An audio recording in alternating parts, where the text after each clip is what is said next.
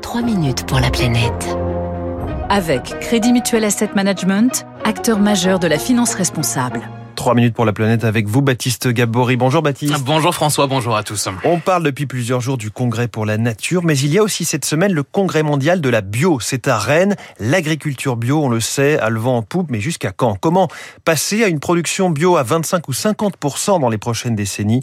Les défis sont nombreux, Baptiste. Eh oui, 9,5% hein, des terres agricoles françaises sont aujourd'hui en bio. C'est deux fois plus qu'il y a 5 ans. Ça augmente donc très vite. Et l'Union européenne s'est fixé, vous le disiez, un objectif de 25% de surface en bio en 2030, un changement d'échelle donc important, mais des freins également déjà bien identifiés. Cécile Détang de Cendre est directrice scientifique adjointe à l'INRAE, l'Institut national de recherche pour l'agriculture, l'alimentation et l'environnement. Ils sont d'une part techniques. On a des questions en termes de protection des cultures. On voit bien cette année en viticulture tous les problèmes qu'ont rencontrés les agriculteurs biologiques avec ces attaques de mildiou. On a une vraie question autour de la formation des agriculteurs. Produire en agriculture biologique demande des compétences accrues. Et puis il y a des freins à la consommation et le prix de l'alimentation en agriculture biologique est une vraie, un vrai sujet. Ça pose la question de l'accès à tous à une alimentation euh, plus respectueuse de l'environnement. Autre frein technique important, majeur même selon les chercheurs, c'est la question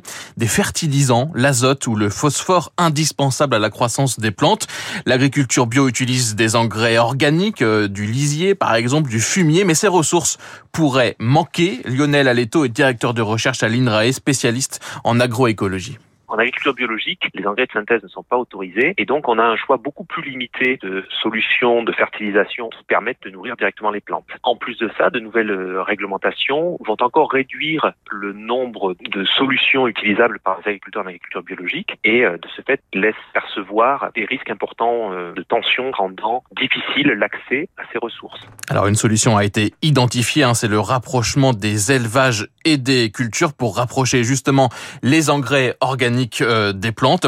Plusieurs études publiées récemment estiment également qu'il est bien possible d'atteindre 50% par exemple, voire même 100% de bio en Europe en 2050, mais à plusieurs conditions, conditions qualifiées d'ambitieuses par Cécile Détang de Cendre. Ces modèles-là nous disent comment on fait pour aller au-delà. Eh bien, il faut clairement que le consommateur modifie ses, habitudes alimentaires avec une diminution très importante de consommation de viande. Et puis, il, faut arriver à tous les échelons euh, de la chaîne diminuer et supprimer toutes les pertes et gaspillages. Les chercheurs de l'INRAE estimaient ainsi en mai dernier qu'avec une baisse de 30% de la consommation de viande et une baisse de 50% du gaspillage, il serait ainsi possible d'atteindre 60% de bio dans le monde. Merci beaucoup Baptiste Gabory. Il est 6h50.